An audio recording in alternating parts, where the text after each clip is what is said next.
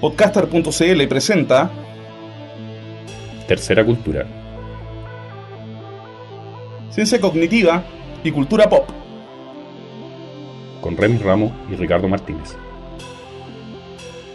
Hola, bienvenidos al octavo capítulo de nuestra cuarta temporada de Tercera Cultura acá en Podcaster.cl. Ricardo, ¿cómo estamos? Muy bien, Remy. ¿Usted cómo está? Bastante bien, también. Tenemos nuevamente un invitado de lujo, como siempre. ¿Hemos tenido algunos invitados que no sea de lujo? Creo Cuando que no. hemos tenido invitados no ha sido lujo. No, pero estamos no Bueno, en fin. Bueno, estamos acá con Sebastián Oliveros, eh, amigo y, no sé, vecino de acá, de, de, acá de la facultad.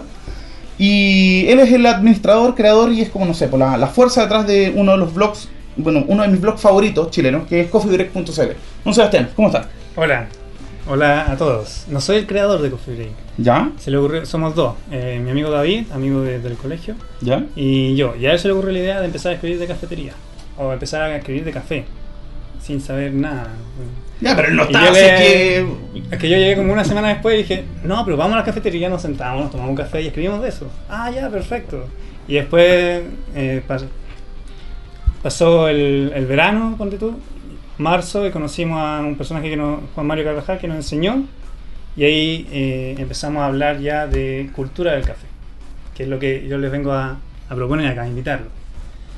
Pero, por favor, por favor, mira, partimos de la base que tanto Remis como yo somos grandes consumidores de café, no necesariamente tomamos del, mejor. No tomamos del mejor, pero sí tomamos mucho. somos unos adictos al café. O sea, yo, yo soy de los tipos que se toman, no sé, Hubo una época, 2005-2006, que me tomaba 8 tazones en la mañana. Ahora tomaba unos cafés ya, pero últimos, pero último, ya lo rasca de lo rasca. yo creo que tú no lo considerarías ni café, sería como ¿ah? raspado muro. ¿eh? El, equivalente a raspado muro es café. ¿ah? Bueno, la idea, la, la, pregunta del millón es, ¿por qué en un, de un momento para otro el café empieza a agarrar como una onda media chuper o hipster?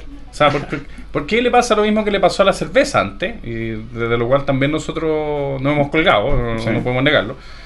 El vino, etcétera, como que los bebestibles de repente se empiezan a tener como una onda. Empiezan como a sofisticarse. Se empieza a sofisticar, o sea, ya, ya no basta con que uno se tome el Nescafé, tiene que empezar a, buscar los granos y tiene que... No, y Nescafé ahora es toda una cultura, porque hay varios tipos de Nescafé. De hecho, eh, se me acabó el grano y me tomé un Nescafé, pero 100% arábica de no sé dónde, que era granulado que eso también es toda una onda, porque se vende el café en polvo y te dan un café granulado, que es lo mismo, pero te dicen que es mejor.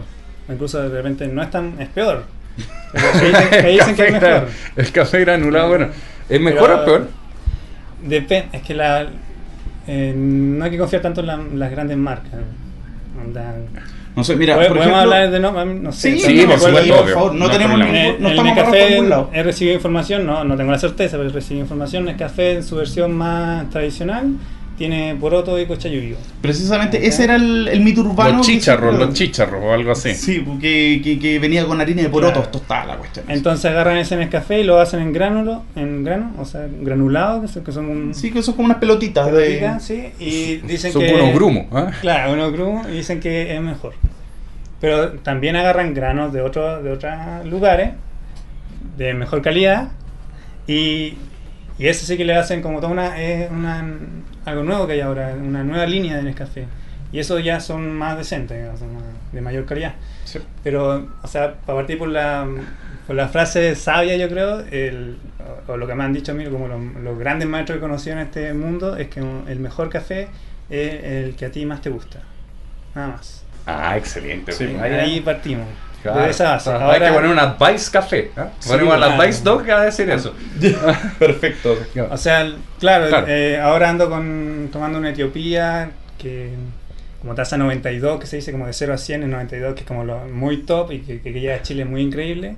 Pero ayer me tomé ese en el café con mi leche descremada, porque hace tiempo que no tomaba café con leche, es la típica. Desde antes de Coffee Break que no tomaba café con leche, no sea, el café con leche. Y, y nada, pues, o sea, como a ti te guste, eh, está bien. Ahora lo que, lo que, lo que a nosotros nos interesa o lo, que nos mueve es empezar a, expandir una cultura del café. O sea, no solamente lo que a ti te gusta, sino que también conoce un poco más y puede empezar a disfrutar en diferentes niveles. Se puede disfrutar de un café instantáneo, también se puede disfrutar de ir a Starbucks, que es como el gran globalizador de la cultura del café. y se puede disfrutar de una, de una cafetería más de barrio de barrio tipo Las Tarrias, en ese sentido de barrio, una cafetería de barrio. O de granos que puedes conseguir en el, en el supermercado que son de diferentes calidades. Ahí, ahí tengo como otra observación que hacer que los granos de supermercado en general son de muy baja calidad. Sí. mira, la impresión que tengo yo es la siguiente, de que hay supermercados que ahí no lo voy a decir, no, a ver, no, no voy a decir que el supermercado del elefantito, ¿cachai? Que uno que creo que no piensa en un elefante. No piensa en un elefante, exacto. Que, o sea, mira, yo he notado de que en algunos supermercados es como que se ha ampliado mucho la oferta, porque antiguamente tú solo pillabas que Haití, Copacabana y para gozar, ¿cachai? Ahora tenéis... ¿ah? Y Caribe. Y Caribe, que serían como las tres marcas chilenas de, de café como que está llegando mucha marca importada, pero me da la sensación de que por lo general siempre llegan cuando les queda así como un año para que venzan, una cosa así, ¿cachai? O sea, como que ya tienen ya varios, mucho tiempo ya de haber estado en un estante en otro país y que después los agarran y los tiran para acá, una cosa O sea, es como, como la ropa de viejo, así, la, ropa usada americana, el café. sí. O sea, que obviamente viene sellado. o sea, que viene sellado y todo, ¿cachai? Pero que igual ya está viejito, o sea, ya pasó más de un año desde que lo tostaron. Bueno, con la cerveza pasa algo parecido. Yo me acuerdo que una vez me encontré con la eh, hermosa sorpresa, en una época en que todavía no había llegado la Stella Artois a Chile. Igual la Stella Artois es hype y es una cerveza masiva, pero no había llegado a Chile y un día voy caminando por el supermercado y me encuentro con que hay una Stella Artois como a 300 pesos cada una. Y digo, pero ¿cómo es posible? Claro, después vi la fecha de vencimiento y era como en 30 segundos más. Y claro, fue como la primera vez que uno pudo tomar Stella Artois de, lo original y, rap. Y me pasó lo mismo con la Urkel. Eh, la Urkel es como la, la cerveza, la la, top de la top de, la, de, la, de las Pilsen. La, la, Pilsen original junto con la Budweiser y también está a un precio bastante barato. La, la lata grande estaba como a 9 gambas, que es más barato que una Kunzman.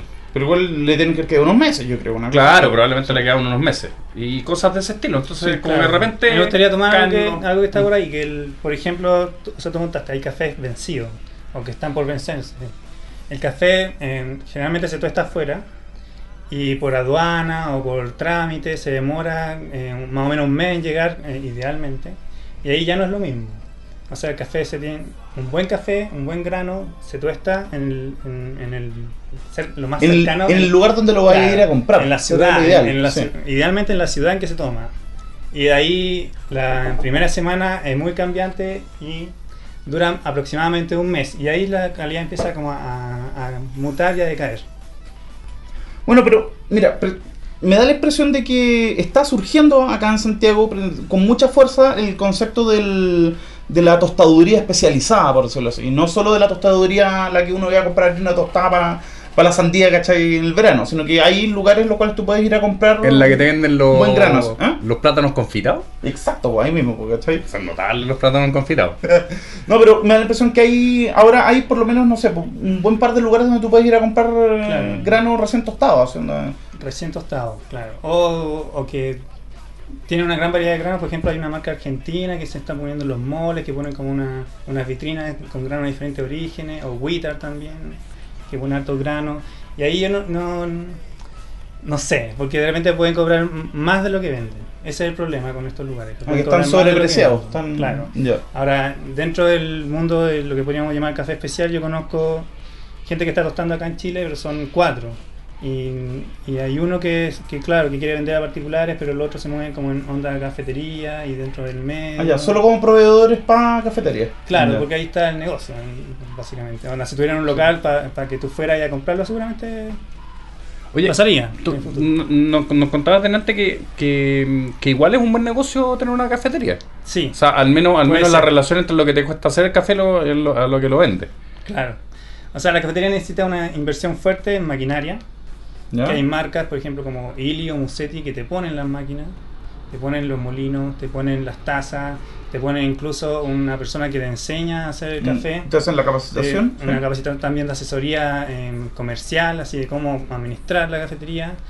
Y, hay otra forma que, o sea, y ahí tú no pones tantas lucas, pero les tienes que comprar el grano a ellos.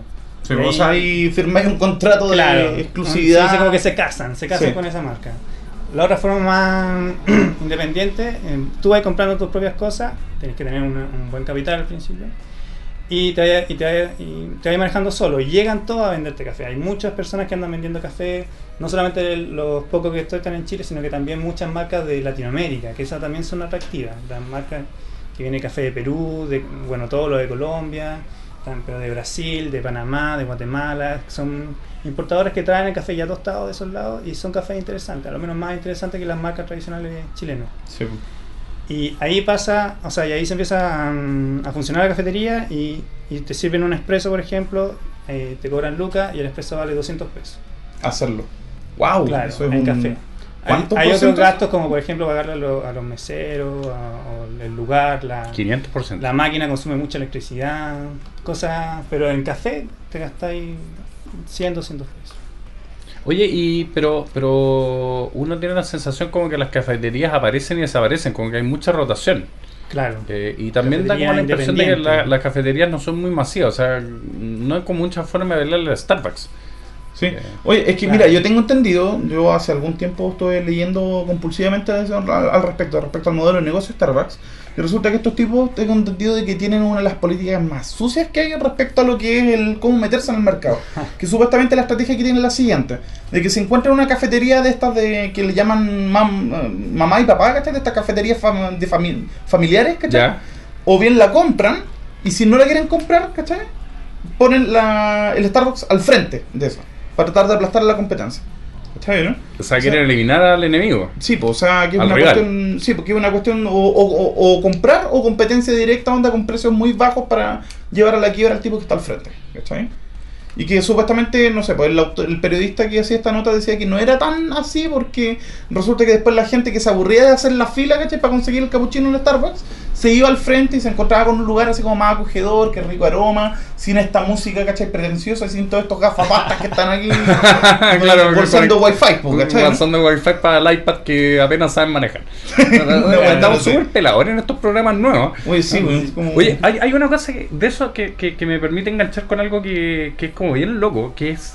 Eh, tenéis al, al, al, Starbucks que, que, tiene estas prácticas, tenéis este tipo de como consumo y, y yo tengo la impresión de que el Starbucks te trata de vender la pomada y que en realidad ellos son unos tipos como que eh, se tratan directamente con, con los con los que cosechan los productores, tú tienes unos volantitos como que son ya lo más buena onda del mundo. O sea que, eh, que son más paleteados que Coca-Cola, básicamente, eso. Claro, o sea, uno, uno casi tiene que darles plata para que, que puedan seguir funcionando porque son. Claro, que hay otra, un tipo de imagen corporativa que se maneja en grandes empresas, por ejemplo, también Nespresso, Nespresso, una maquinita que sale George Clooney en el comercial, que es la Dolce Gusto en cápsula, que está hay un, en el alto la venta, no la conozco y también trabajan con su finca, eh, tienen su especialista en café, hacen, hacen su blend que se llama, como que mezclan los cafés y crean sabores espectaculares, etc. Y Starbucks hace un poco lo mismo, como relación con, la, con dónde se planta el café, tratar bien a, lo, a, los productores, que suelen ser precisamente ya los más pobres que no, incluso, eh, bueno, tampoco estoy seguro, ¿Ya? pero hay una crítica hacia Starbucks de que no, no va tanto por el fair trade que otra gran moda que está en el, en el mundo del café, no solamente el fair trade, sino que el direct trade, donde el dueño ¿Qué es el fair trade? Fair trade es precio justo, Pagar trato justo. Sí. Al, al, productor. Sí. Es que a veces no es tanto al productor, porque él se va a las zonas productoras, pero se mezclan con las confederaciones, con los gremios, entonces ahí hay burocracia. ¿Y qué llega al productor? Porque el fair trade es como decir que Starbucks en Estados Unidos eh, tiene esa política con el tipo en Kenia pero el tipo en Kenia eh, tiene, tiene toda una burocracia encima también. ¿Entiendes? Bueno, de eso habla la Naomi Klein en No Logo. Pues, cuando, cuando habla el Starbucks, la Naomi Klein en No Logo habla de ese tipo de cuestiones, como el, del tipo de como pasos intermedios que hay entre la gran transnacional que viene y, pues. y no te hace la cosa directamente, pero te la hace por medio del gobierno, cosas de... Claro. Hay, hay, una cosa que leí la otra, o sea, hace como un par de años, que hubo un momento en que el Starbucks lo podrían haber comprado los productores de café independiente. No, no sé si te acuerdas de... Hubo como una especie de rumor de que, de que había, había un montón de productores de café independiente que decían, si ponemos un peso cada uno, vamos a tener la plata suficiente y nos compramos la Starbucks. No sé si escuchaste de eso, eso pasó hace como, no sé, dos años atrás. Eh, y, estaba como todo el... Ah, la tensión de, de si los chicos se iban a comer al grande. Claro. Sea, también, bueno, también hay que decir que Starbucks es el gran globalizador, de, ya lo dije, ¿cierto?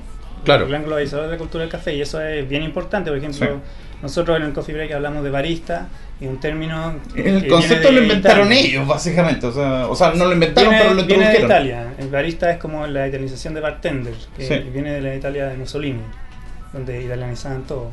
Y, pero el barista te prepara los tragos y el café. Ahora tomaron el, término barista para que prepara el café más o menos en Starbucks o en otras cafeterías y ahí se empezó a popularizar.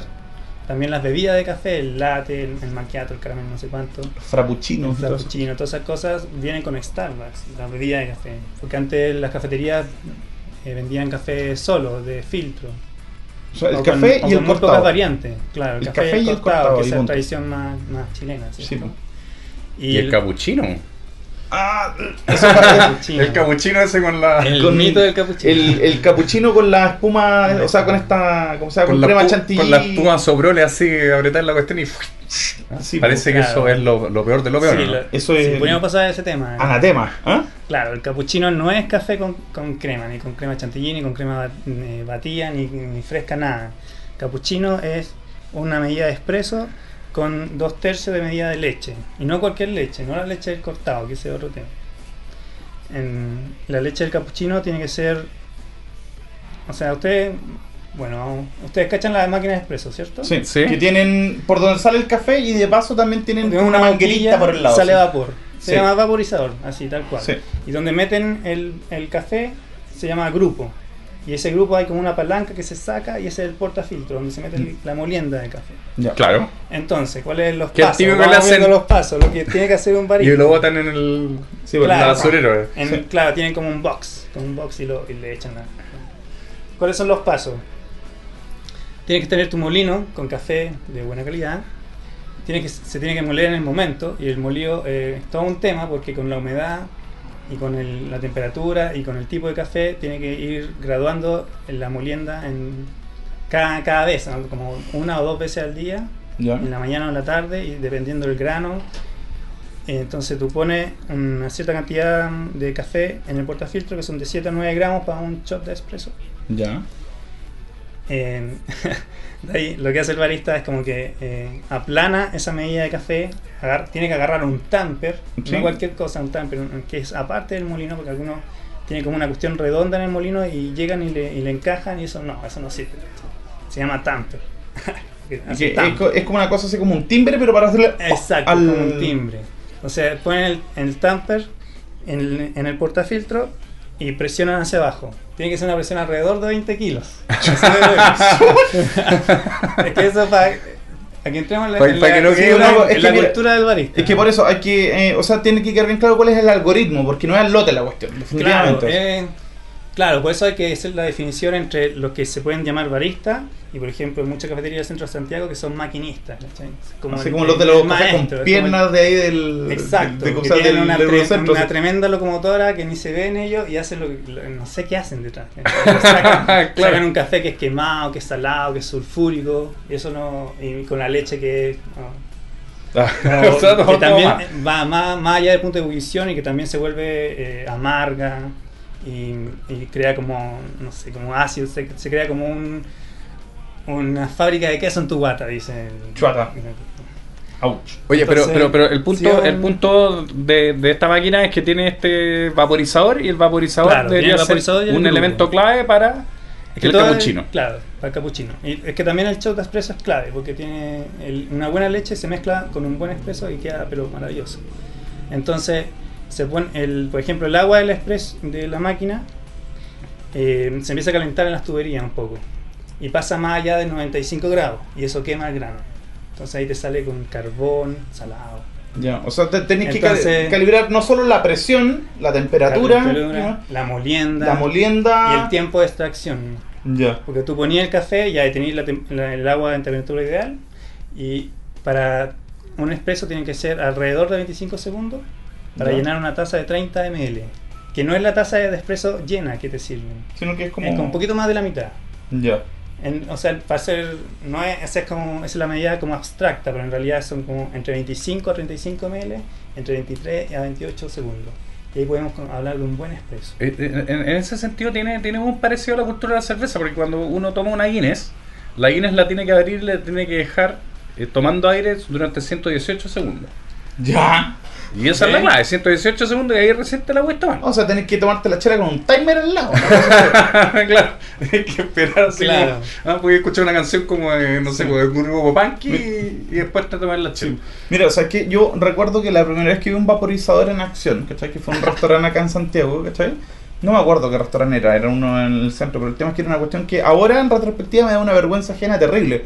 Que los tipos tenían esta máquina para hacer los cafés, ¿cachai? Y el vaporizador lo tenían para echarle vapor a los cubiertos antes de ponértelo en la mesa. Así como para desinfectarlo, pues, ¿Qué puede haber, Eso pasa, eso pasa.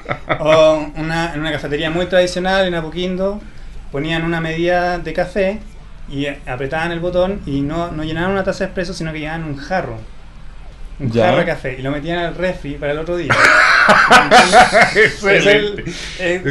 se hacen cosas, se vuelve un error que se vuelve tradición, como el cortado o el cortado mal hecho, porque puede hacer un cortado bien hecho. Entonces tú tienes el vaporizador y pones la leche como la mitad de la jarra y tiene que entrar el vapor y ¿qué hace? Primero se lo calienta como a 30, 30 grados y ahí se empieza como a espumar o a aumentar su volumen porque le empieza a entrar aire y, ahí aumenta el volumen al doble y ahí de los treinta y tantos grados llega hasta cerca de los 70. Y ahí está ya en el punto, porque más allá se empieza a... Se decarameliza la... No, no, no? todo lo contrario. Se, va más allá del punto de ebullición y se rompen, se rompen como los, los las conexiones. Donde las proteínas se, desarman. las proteínas se desarman y aparece, no sé, caseína y todas cosas raras. Aminoácidos, sales, etc. exacto, eso es, y eso es el sabor amargo. Entonces la gente, el cortado tradicional, o el cortado, no sé, del centro, agarran la jarra y le ponen a todo el vaporizador y, lo ponen ahí y están como un minuto y suben y bajan la jarra para que se entre aire, para que se cree más espuma y ya están cerca de los 120 grados. Entonces eso ya no es leche. Sí, pero ya la quemaron. Son dos cosas distintas. O sea, esta cuestión se parece un poco como a la cocina, como a la cocina química de Adrián Ferrá, una cosa como hay mucha química, hay mucha biología eh, o bioquímica, no sé, hay mucha como ciencia detrás.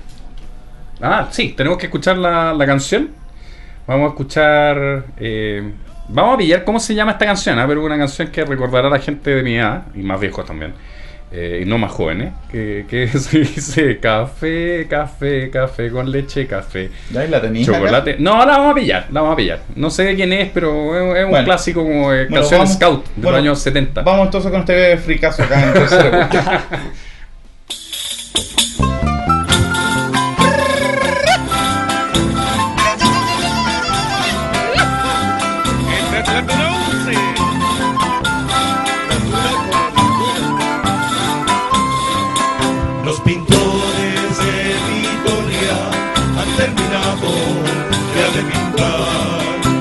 estaciones de Achurí, Alama y San Sebastián.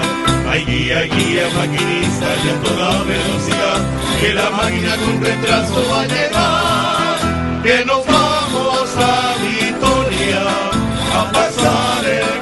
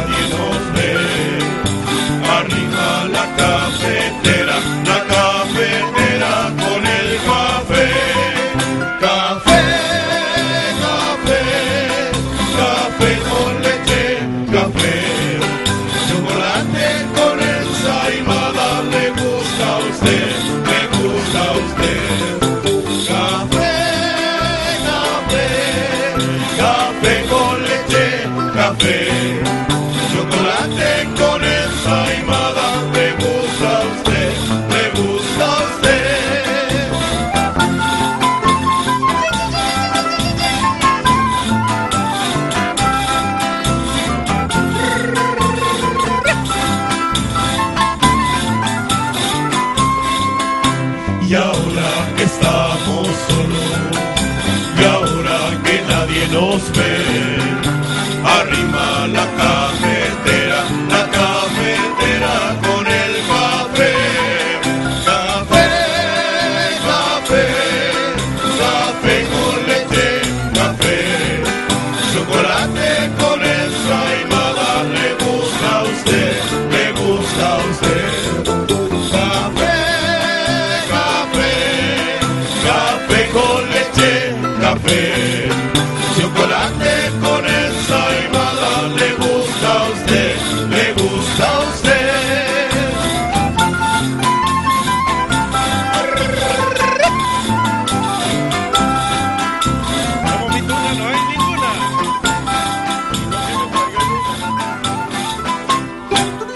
Bueno, y eso era La Tuna Unce, con Los Pintores de Editoria, una canción clásica de Scout y de Tuna.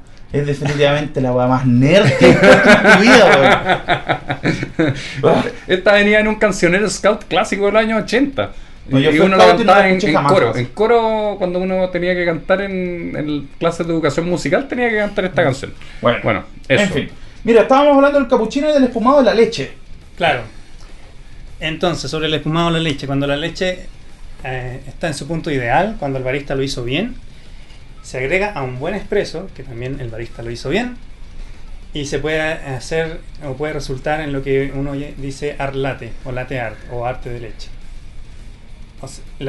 todas estas figuritas que uno ve en internet de una, una flor o un corazón, maripositas, sí, son todos muy así, porque es como la, la técnica no permite mucho. Son como una hoja o un tulipán o, una, un corazón. Y Yo he visto que hasta perritos hacen, Claro, porque ahí también, aparte de hacer un diseño con la leche, agarran un, la punta del termómetro del café, que es como una punta de metal, y empiezan a, dibujar con, con la espuma café y con la espuma blanca. Y eso es porque la consistencia que se produce permite ese tipo de. que es como una especie de óleo. Eso es posible porque la leche está bien texturizada. O sea, tiene la densidad necesaria. Y eso, eso probablemente uno no lo va a probar nunca en su vida. Porque nunca hay, café, hay cafeterías donde lo hacen. pero también hay cafeterías donde lo hacen y tú sería bueno que lo pidieras. O sea, yo, yo voy para tomar mi propio café y, le, y empiezo a joder al mesero, al barista, empiezo a preguntar y todo eso, para no tener que eh, tomarme algo malo. ¿Entiendes? Por ejemplo, en el barrio Las Tarrias estoy yendo al café del museo, porque ahora estoy en la Católica, entonces el café del museo pero ahí llegué y la señorita me iba a hacer el café y dije, pero tú tienes entrenamiento de barista y, y el espresso, ¿cómo lo vas a sacar? Y, Oye, ¿y qué cara te puso Me mandó al administrador, me mandó a sentar y me mandó al administrador y ahí me tomé un buen espresso, ¿entiendes? Ya. Porque también hay toda una cultura que se quiere eh, incentivar de aprender a reconocer un buen espresso, un buen cappuccino, pedir bien el café y si no te lo dan, devolverlo. yo no sería capaz de devolver un café, pero hay gente que que te anima a devolver el café. No está quemado, no está subextraído, que es cuando está como aguachento, no está sobreextraído, que es cuando está como muy pesado y como con salado. O sea, disculpa que vuelva a Starbucks, a Starbucks pero el, el, café del día siempre está subextraído. ¿O no? El café del día lo sacan por filtro. Sí, porque filtro. Es otra técnica. Pero, pero no sé, por la sensación de que siempre está aguachento. Ah, tal vez deberían ponerle un poco más de grano, porque el filtro también tiene su gracia. ¿Cuánto de qué grueso es la molienda, la molienda y cuán, cuántos gramos de café le echo. Y cuánta agua le, le echo a, ese, a esos gramos.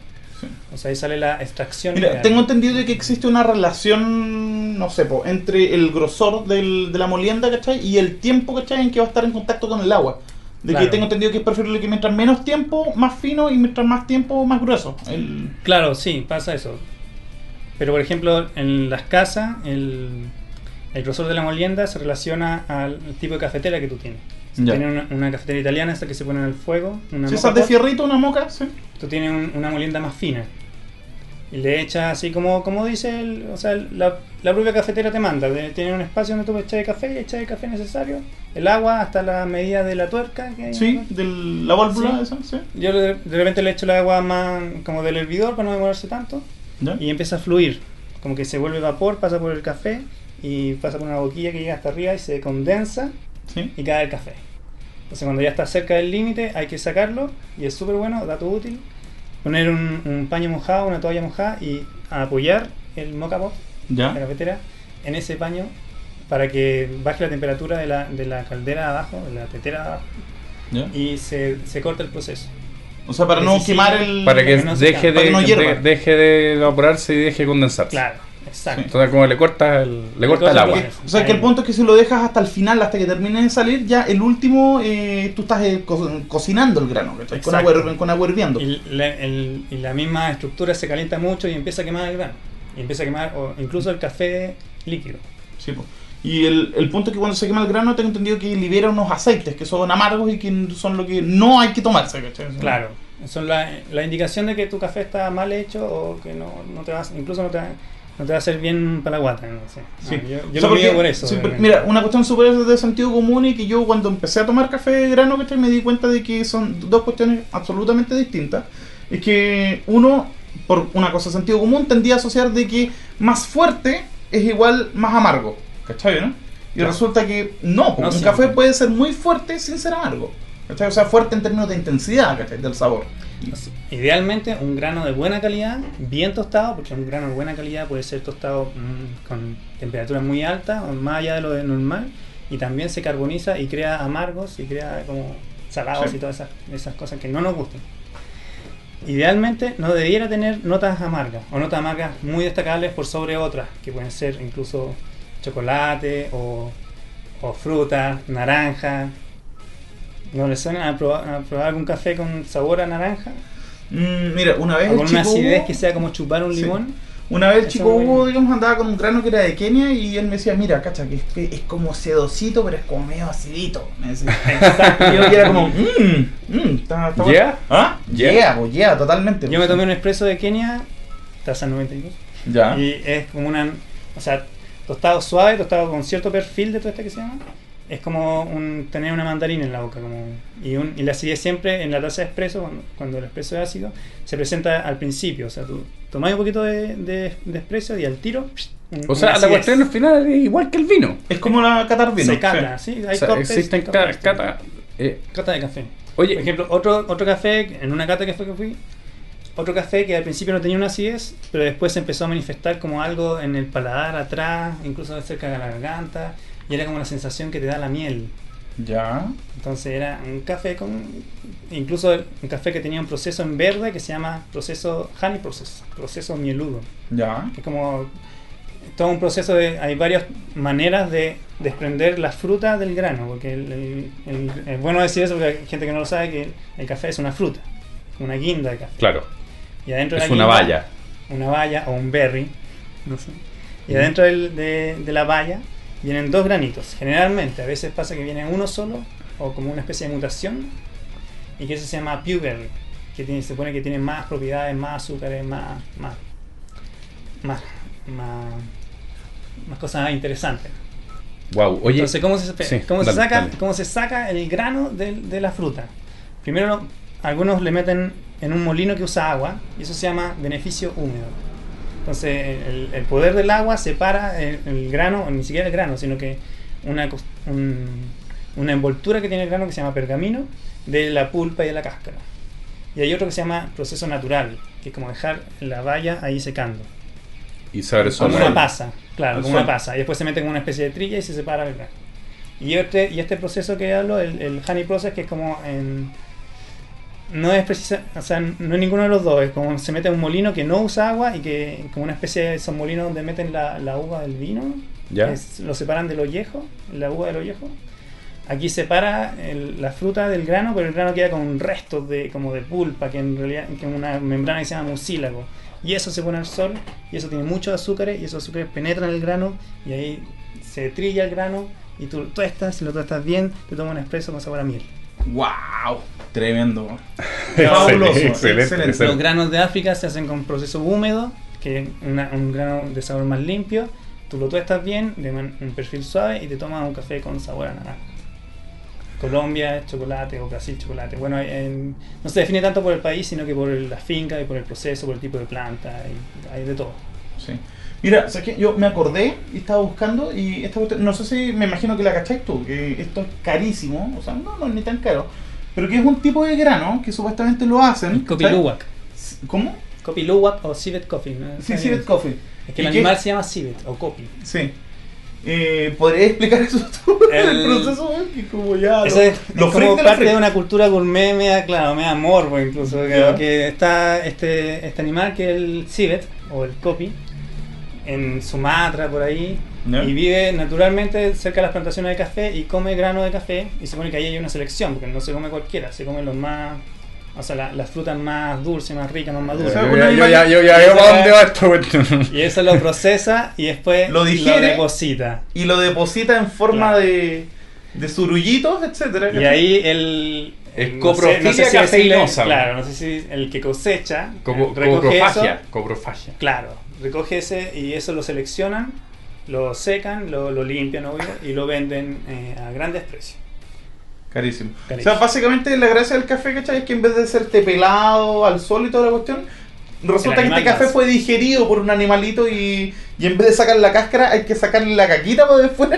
una cuestión así. Claro, el animal lo procesa. Dicen que es una, una cuestión de otro mundo, ¿cachai? No, bueno, obviamente comerse algo que lo sacaron de un, de un animal bueno, de otro mundo. ¿no? O como Tony Bourdain cuando le dieron a comer, cuando estaba con los bosquimanos, le dieron a comer como el, el ano del jabalí que habían cazado. y, Tony Bourdain dijo, y está al dente. En una película de Jack, Nicholson y Morgan Freeman, el, el Bucket sí, List. Sí, pues esa que. Ahí que se van a morir.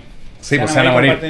tiene una lista de qué es lo que tienen que hacer. y él, el, el, Jack Nicholson es como dueño de hospitales y es como muy gourmet y, com, y toma copiluga o Civet Coffee.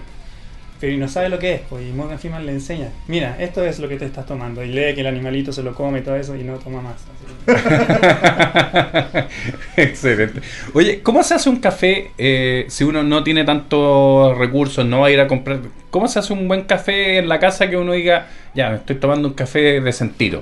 Mira, yo creo que lo que podríamos hacer incluso, podríamos hacer una especie de ranking, ¿cachai? De métodos, ¿cachai?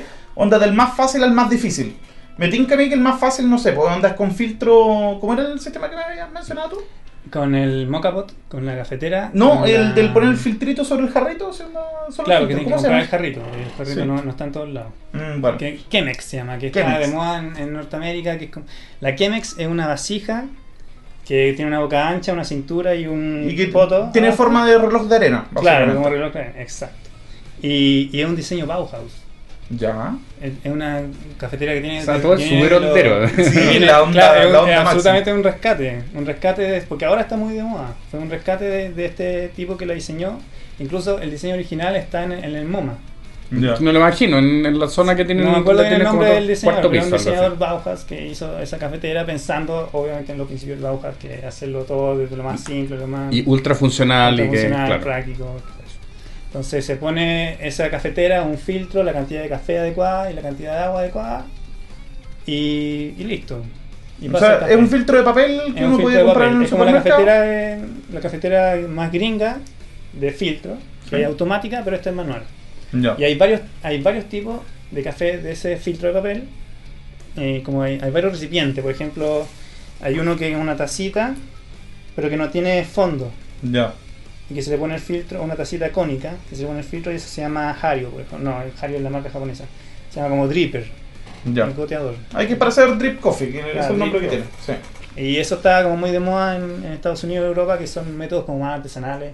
O sea, que, que tú estás con la teterita y echando el agua en vez de. que es más o menos lo no es cualquier teterita, es como una teterita especial que tiene una boquilla en curva. Es como un samovar, eh, una cosa así, ¿no? Como... Es que esto es no, porque es solo un recipiente, el samovar es toda una estructura. Sí, claro. Pero tiene como esa, ese tipo de. Es como una tetera así como de abuelita, esa es la cuestión. Exacto, también como un rescate. Pero también que tiene toda la sofisticación técnica para arrojar el agua justo como se debe. a la cantidad de, de granos recién molidos. Y ahí eso, sería algo relativamente fácil de hacer. Claro.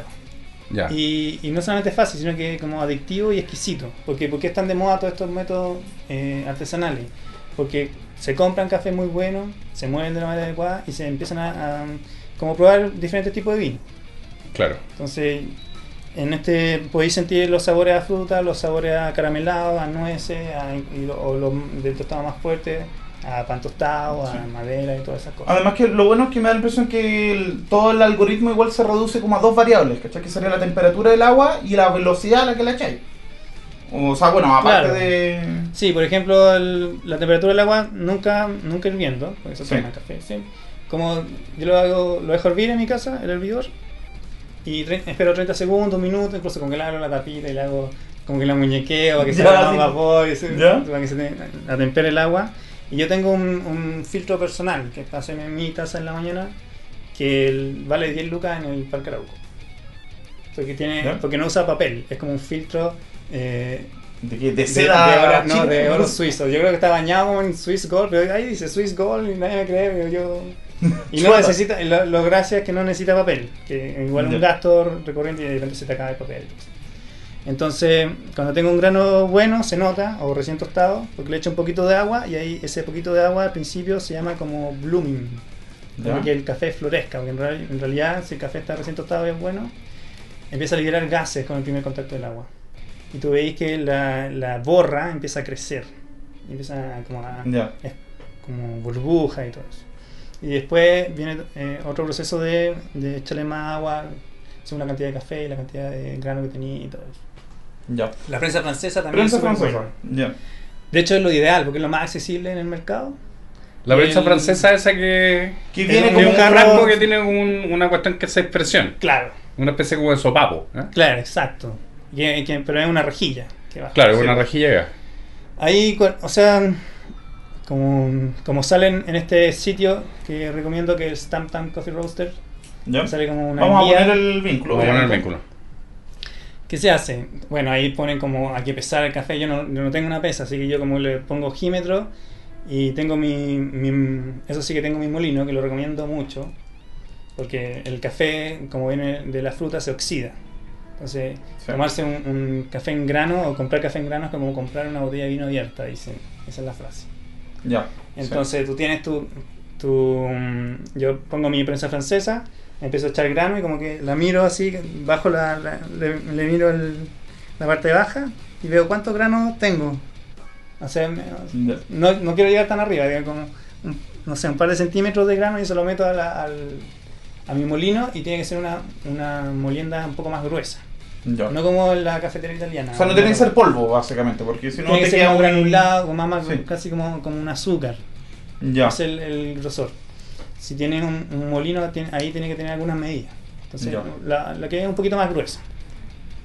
Eso para que no te quede, me imagino que es para que no quede opaco, o sea, para que no quede con mucha borra. Para que, se, para que, o sea, para que se extraiga bien, por, el tipo de proceso que tiene. Ya. El contacto con el agua. Por ejemplo, en, un café filtrado el agua cae. En cambio, en la prensa francesa se mantiene el contacto. Tú como que haces como que diluyes y después filtras. Eh, claro, se le, se le echa agua hasta más o menos el tope y hay que esperar un minuto, se revuelve y esperáis eh, tres minutos más, cuatro minutos. En cuatro minutos está listo. Obviamente el agua no tiene que... Exacto, es lo más simple y, y, se recomienda mucho y extrae, le extrae, por ejemplo, respeta los aceites, porque el filtro de papel realmente se queda con los aceites del, del café y con los aromas y como, con la propiedad que tiene ese grano. Entonces ahí sí, es súper útil em, que pase un minuto así quieto y, lo revolví y dejáis pasar tres minutos, porque como lo revolviste se, se incorpora más el grano con el agua y a la hora de bajar la prensa es mucho más fácil. Los que no lo revuelven bien, como que tratan de bajar la prensa y ahí tienen como dificultad. Y, todo pan, etc. Claro, como se, se traba. Ya. Esa es la prensa francesa. Con moca, la clave es que el, el, molido sea muy fino, que sea finito. Claro, más fino. Y que no, se, quemarlo se caliente. Claro, Eso, y no quemarlos. Claro. Y la prensa. Y el otro, por ejemplo, el Chemex, pero eh, está en Chile, pero está a 35 lucas porque lo está recién trayendo la persona que lo trae. Entonces esperemos que baje. Hay otro que a mí me alucina, que no, que no ha llegado, que lo he probado acá, hay alguien que se lo trajo como de Londres, que se llama Aeropress. Ya. Que es un invento gringo, es excelente. Si pueden poner en el, podcast una foto de una Aeropress o un video incluso les puedo mandar. Es para una taza, para una sola taza y son dos piezas. Eh, no sé cómo explicarlo, es un tubo, que son dos piezas, un tubo que va dentro de otro. Y es como el tubo tiene, el tubo que es más pequeño tiene una goma. Entonces que al irse encajando en el, tubo grande va creando presión hacia abajo. Ah, y es como para hacerte un expreso, pero manual, no así con la mano, ¿o no? Es presión, pero no es expreso, porque es una combinación entre, entre café el filtro y café a presión. Ya. Entonces, en la parte de abajo tiene un, filtro de mm, plástico que va arriba, va un filtro de papel, que siempre es bueno mojar los filtros de papel antes de, poner el grano molido encima, para que no quede con sabor a papel. Ya. Se pone la molienda y se le pone un poco de agua. Y ahí como que empieza a caer un poquito de café, pero da lo mismo, porque no, no, no es grave. Se esperan como, no sé, 30 segundos, se le echa un poco, un poco más de agua, un, minuto, así, ¿no? No es tan importante la medida. Y ahí se pone la parte de arriba, se encaja con la goma y uno empieza a presionar. Y en la, en la presión te puede demorar unos 30 segundos. Entonces, ¿qué pasa? El café sale limpio como un filtrado y sale a presión. ¿Y qué pasa con la presión? Que salen como más propiedades, más sabores. Por ejemplo, tuve un grano en Nicaragua que en, filtrado o en una cuestión muy rara que se llama eh, em, sifón, que es un invento japonés. En sifón tenía como un sabor como ya, chocolate, caramelo, pero en, en espresso revelaba su acidez, que es muy rica, o sea, a mí me encanta la acidez como fruta. Y en Aeropress tenía como las dos propiedades. Como que la presión le hacía liberar esa acidez. O sea, Aeropress parece ser como la, la, última chuva del mate. Claro, a mí me encanta, alucino Oye, y mira, no sé, igual es como medio incómodo yo cacho preguntar esto, pero a ver, ¿dónde se puede ir a tomar uno un buen café? En el centro. Así como recomendación, así onda. En el centro, yo casi ni voy al centro, yo voy a los cafés dateados, porque para hacer siempre las mismas críticas y para terminar con la guardia en la mano. Porque eso, o sea, tal vez porque yo soy delicado, no sé, pero por ejemplo no puedo tomar Haití o Caribe, porque no, no, no es como que ya puedo sentir un sabor, pero después siento un buen café te, deja como un aftertaste, como que hay otro sabor que aparece después. Y a mí el, el, el, el Caribe me, me, dejan como un after guata, no sé. bueno, nosotros cuando vamos en realidad quedamos con un after image, y quedamos con las piernas de las minas, ¿cachai? Claro, es otra cultura eso.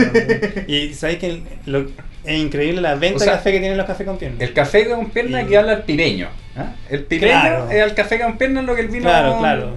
De Ahora no sé, no sé qué granos compran, tienen diferentes proveedores y tal vez tienen café de mm, mediana o buena calidad incluso.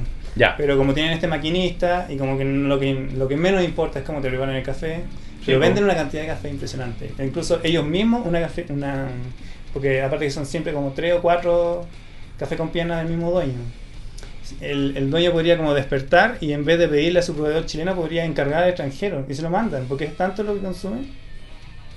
Sí, pues, y le saldría más barato. O sea, tú no estabas diciendo que hagamos un café con piernas tercera cultura como el café de verdad. ¿Ah? Una especie de joint venture entre coffee y tercera cultura. Sí, así como. Conseguimos unas piernas, unas napiers y estamos. Sí, no, pero tipo bibliotecario, eso sí, pues con lentes, ¿cachai? Claro, o sea, no. Girl next door. Girl next door, pues evidentemente. Pero en, en, el centro, bueno, en el barrio de las Tardes, Café de Museo, ya les dije. Pero, Perfecto. Y de hecho, ninguno más de las tardes. ¿Y el café la barra? No. No, ¿por qué no? Porque es malo, es malo. O sea, todos esos cafés, por ejemplo, la gente va y postea en, en, el blog o me dice, es tan rico el chocolate. Bueno, porque no es tan difícil comprar un buen chocolate, o no es tan difícil que a la gente le guste el chocolate caliente. Pero nosotros hicimos un tour porque es un, como un barrio emblemático de la cultura chuper. claro, el superismo. Y se le, están, no sé, pues le están metiendo el dedo en la boca, porque venden estilo, pero no venden calidad. Una, entré a una, a una de Merced y había como un caro, medio estudiante de teatro, ¿cachai? Y, tenían como café de Colombia. Oye, ¿cómo es el café? Ahí está, es como de Colombia. Y me mostró el folleto, y bueno, así terrible indolente. Y dije, no, este loco no me puede hacer un café. O sea, como ya caché que no tenía idea, no, o sea, porque aparte que los que tienen entrenamiento de barista y empiezan a cultivar todo esto, se empiezan a ver más fanáticos y transmiten esa pasión y ese pues, conocimiento. se, se ponen espartanos. Hay cafeterías que empiezan a, a, luchar contra el cortado. O que, o que hacen un cortado con leche bien texturizada. Claro, es como tomarse la cerveza en la, la cerveza en, el entrelata, que te dan la cerveza de litro y ir a un lugar donde el tipo empieza a tener colecciones de cerveza y trae de aquí a allá. Claro, hay un momento en que la persona como empieza a entrar como una especie como de erudición de lo que está haciendo. Exacto, y no solamente la persona, porque el, o sea, el, barista es como clave en la cadena del café porque es el que finalmente le sirve al público. El público también se empieza a, culturizar más, a tener más conocimiento y, a reconocer y a exigir. Por ejemplo, si hay una gran cafetería en.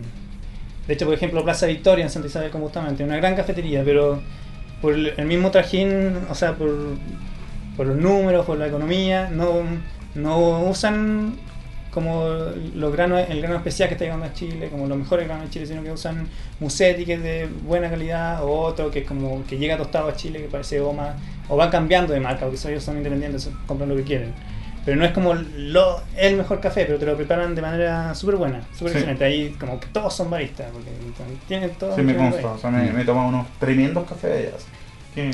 Pero pasa, pasa que eso, o sea, que nos van más allá.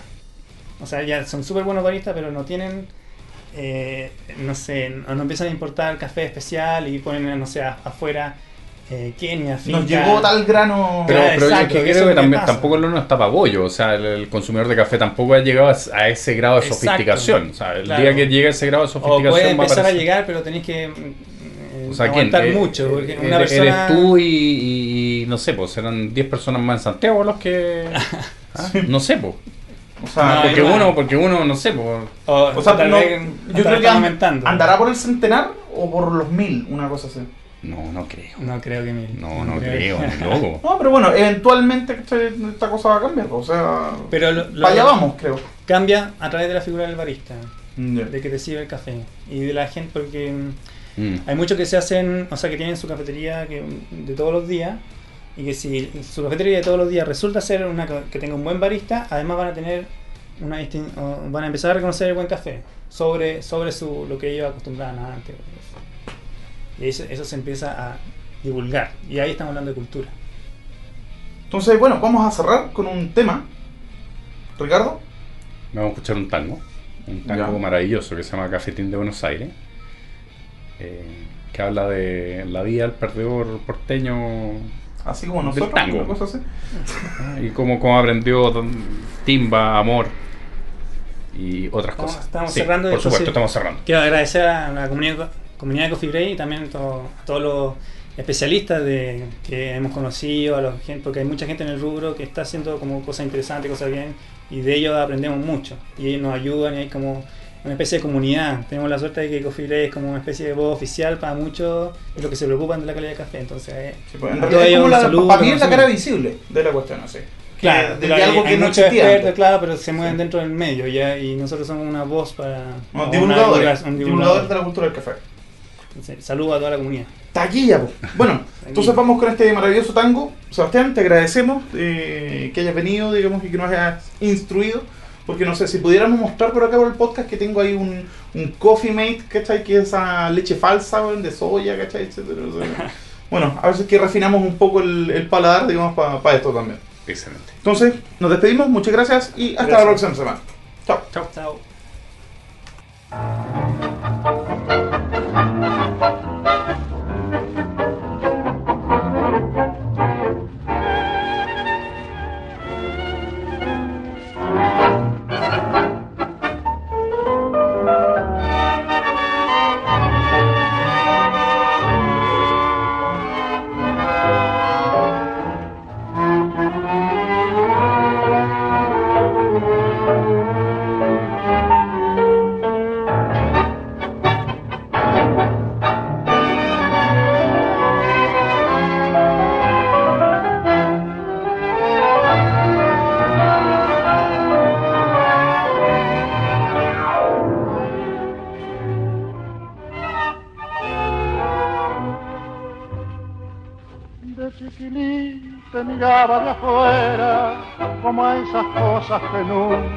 Alcanzan, la ñata contra el vidrio en un azul de frío que solo fue después viviendo igual al mío, como una escuela de todas las cosas, ya de muchacho me dicen que asombros, el cigarrillo, la fe en mis sueños y una esperanza de amor. ¿Cómo olvidarte en esta queja, cafetín? De Buenos Aires. Y sos lo único en la vida que se pareció a mi vieja. En tu mezcla milagrosa de sabiondos y piscinas. Yo aprendí filosofía, la timba y la poesía cruel de no pensar más en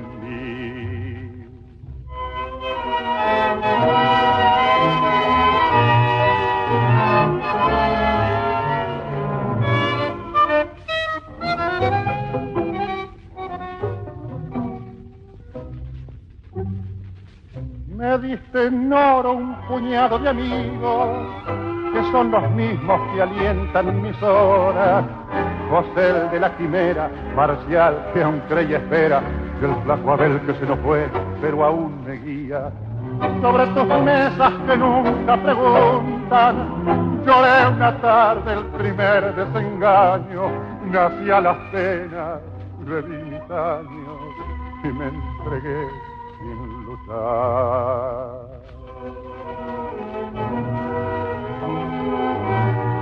¿Cómo olvidarte en esta queja, cafetín de Buenos Aires? Sos lo único en la vida que pareció a mi vieja en tu mezcla milagrosa, en aviones y Aprendí filosofía, la doctrina y la poesía cruel de no pensar más en mí.